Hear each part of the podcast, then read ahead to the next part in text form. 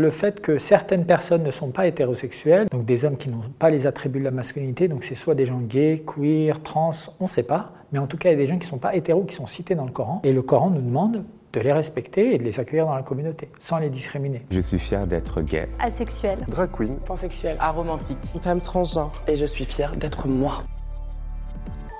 Je suis né, j'ai grandi principalement en Algérie.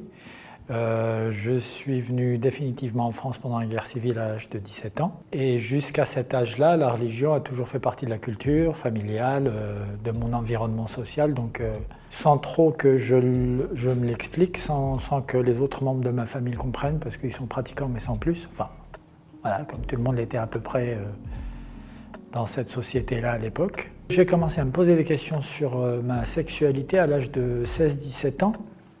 Donc j'avais euh, un de mes profs dont j'étais très proche, de plus en plus proche, et puis à un moment je commence à me poser la question de savoir euh, quel genre de sentiments sont en train de se développer, au bout de cinq ans quand même. Hein. Et euh, j'avais tout refoulé avant ça, et tout d'un coup il y a plein de, de rêves homo-érotiques, vous savez, quand on a tout ça et tout à l'adolescence de désir, de représentation, de honte que j'ai eue face à telle personne qui te critique parce que tu es trop comme ci, pas assez comme ça, qui reviennent. J'ai ignoré toutes ces pensées parce que, parce, que, bah, parce que très clairement la pression sociale était très très élevée. Et du coup, oui, à 17 ans, je, regarde une émission de télévision euh, française par satellite à Alger et je vois deux hommes qui parlent de leur relation de couple, du fait qu'ils veulent avoir des droits comme tout le monde, qui sont des citoyens comme tout le monde, etc. Et donc, c'est, pour moi, c'est Hiroshima je suis à la fois très content parce que je me dis, ah bah, je ne suis pas tout seul, parce que c'est vraiment la question que je me posais. Et à la fois un peu stressé quand même parce que ça n'est jamais, jamais nommé dans, dans, ma famille, dans la culture dans laquelle j'ai évolué à l'époque. Mais par contre, ça, c'est condamné. Tout le monde sait que ça, c'est pas bien, même si personne n'en parle vraiment. Donc voilà, ça a été un peu mon premier, euh, hmm, premier contact avec la dysphorie. Comment choisir entre le bras droit et le bras gauche. Ça a été le début finalement de ma réflexion sur euh, si tu veux être toi-même, soit tu mets de côté toute une partie de qui tu es, soit bah, tu te libères de tous ces préjugés. Ça m'a pris quand même une quinzaine d'années pour, comme on dit en neuropsycho, reprogrammer mon cerveau et, les représentations liées à ces différentes euh, facettes identitaires.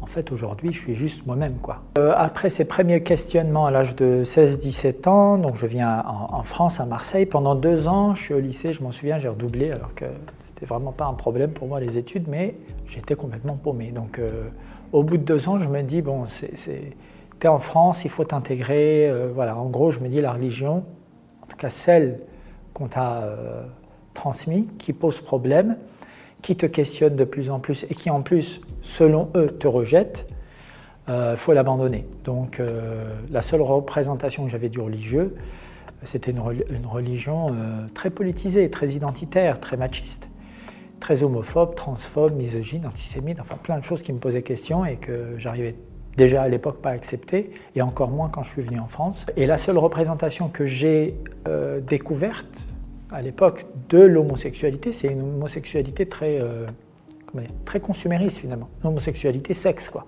Donc ça c'est quelque chose qui m'a, euh, oui oui, qui m'a posé problème, avec lequel je n'ai jamais euh, été, euh, comment dire, apaisé en fait. C'est ce qui m'a poussé à me poser de nouveau des questions en termes d'identité, de spiritualité, de contemplation, sans le religieux d'abord et ensuite avec un religieux euh, déconstruit et plus inclusif. Mais ça a été 30 ans, près d'une quinzaine d'années, oui. J'ai accepté le fait que je pouvais être une bonne personne, en fait, sans avoir à changer pour, comment dire, euh, satisfaire tel ou tel individu, tel ou tel groupe. Quand on est comme ça dans, une identité intersectionnelle, tu essayes de faire de bons choix dans ta vie, tu essayes d'aider les gens, tu participes à des associations, etc. C'est la réflexion que j'ai eue à l'âge de 30 ans. Je me suis dit, euh, il m'a fallu arriver à plus de 30 ans pour me dire que je peux être une bonne personne. C'était quand même. Euh, ça, ça m'a interrogé beaucoup plus que tout le reste en plus. J'avais déjà fait mon coming out auprès de ma famille 10 ans avant. Mais une fois que j'en avais parlé en me disant, bon, soit ils me foutent dehors, et là, je vais être paumé toute ma vie, je le savais. Soit il m'accepte et on verra bien. Et du coup, j'étais très surpris. J'avais préparé un sac en pensant qu'ils avaient mon père. Et c'est mon père qui a dit à tout le monde, en étant très ému, euh, que bah, j'étais comme ça, qu'il fallait m'accepter, qu'on n'en parlerait plus. Et d'ailleurs, on n'a plus parlé. et ça, franchement, ça a été euh, une énorme libération. Ma première relation, c'était donc avec ce, prof, là, à la madrasa en Algérie, que j'ai rencontré, j'étais un tout jeune adolescent, donc euh, il ne s'est rien passé, il s'est rien passé de physique d'ailleurs entre nous du tout, hein, mais, mais d'un point de vue sentimental, au bout de 3-4 ans, un, quelques mois avant que je ne quitte l'Algérie, oui, il y, avait vraiment des sentiments euh, amoureux entre nous. Et donc on se l'était dit d'ailleurs. Et lui me disait non, non, non, moi je suis fiancé, je vais me marier, tout, ça va passer. Et toi, il faut que tu grandisses, tu fasses pousser ta barbe et que tu te maries, ça passera. À l'âge de 38 ans, je finis mes études doctorales, mais entre-temps, je continue de m'investir dans l'associatif. Donc en 2000, euh, vers 2005, on fonde euh, l'association des jeunes séropositifs. En 2010, j'avais fondé euh, Homosexuels musulmans de France, une association LGBT musulmane pour les personnes d'origine ou de confession musulmane. Et ensuite, de plus en plus de gens nous rejoignent, y compris des hétéros, qui nous disent la façon dont vous déconstruisez ces problématiques, de manière non identitaire, pas dans le repli, etc. Ça nous intéresse et du coup, on aimerait travailler sur la question de l'islam, de la spiritualité, de l'héritage postcolonial quand on est dans notre situation comme ça, première, deuxième, troisième génération migratoire là en France. Donc voilà, c'est comme ça qu'on crée cette mosquée inclusive à Paris en 2012. Euh, et euh, euh, comme j'ai étudié ce que j'ai étudié, etc., les gens me disent Bon, bah, toi, tu vas être imam parce que tu connais le Coran, tout ça.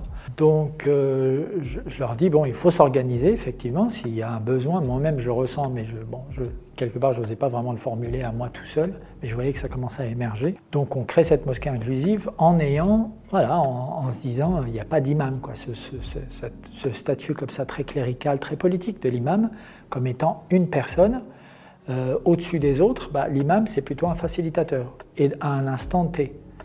Euh, c'est comme ça que je le vois. C'est-à-dire quelqu'un qui est plus qualifié pour faire ceci ou ceci ou cela, pour que ça soit plus facile pour le de la communauté de suivre, eh ben, c'est très bien.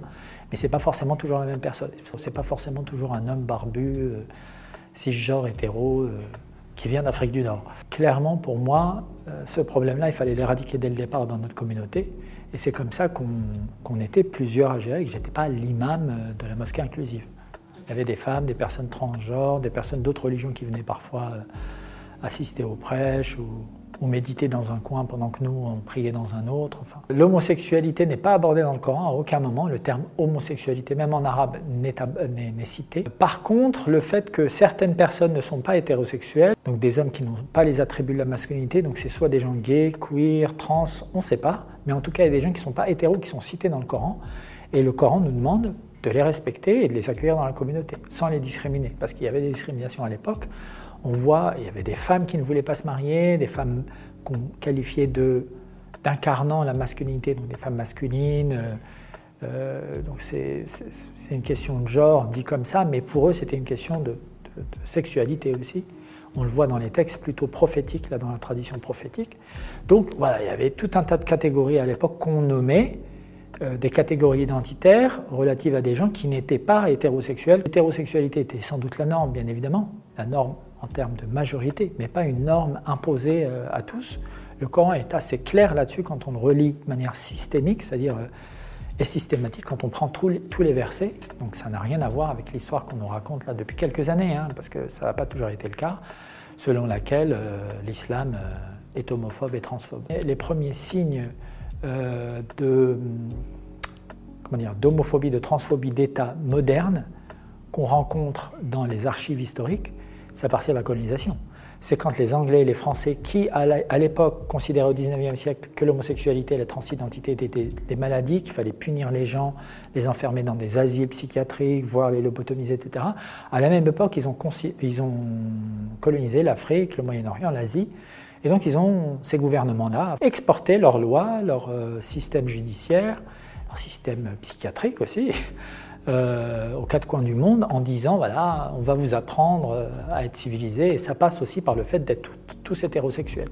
Parce que vos histoires d'être tolérants avec les, ce qu'on appelle les, gays, les trans, les queers, euh, ça c'est de la barbarie. Tout ça c'est, c'est une époque dans laquelle certains sont et certaines extrémistes de l'autre côté de la Méditerranée sont, sont claquemurés, mais il faut sortir de ça et se dire qu'en fait C'est pas ça la culture arabe d'origine. Et puis, c'est quoi la culture arabo-amazir nord-africaine Une culture, ça évolue, donc il tient qu'à nous de la faire évoluer. Et je pense que les sociétés africaines, nord-africaines, moyen-orientales vont. Bah, ça, va être un de leurs défis, de comment gérer ces, ces identités de manière inclusive, en arrêtant de discriminer, parce qu'il y a beaucoup de lois euh, qui criminalisent notamment l'homosexualité euh, et la transidentité, mais comment passer à, des systèmes démocratiques, inclusifs, égalitaires et méritocratiques sans avoir à, renoncer à leur culture?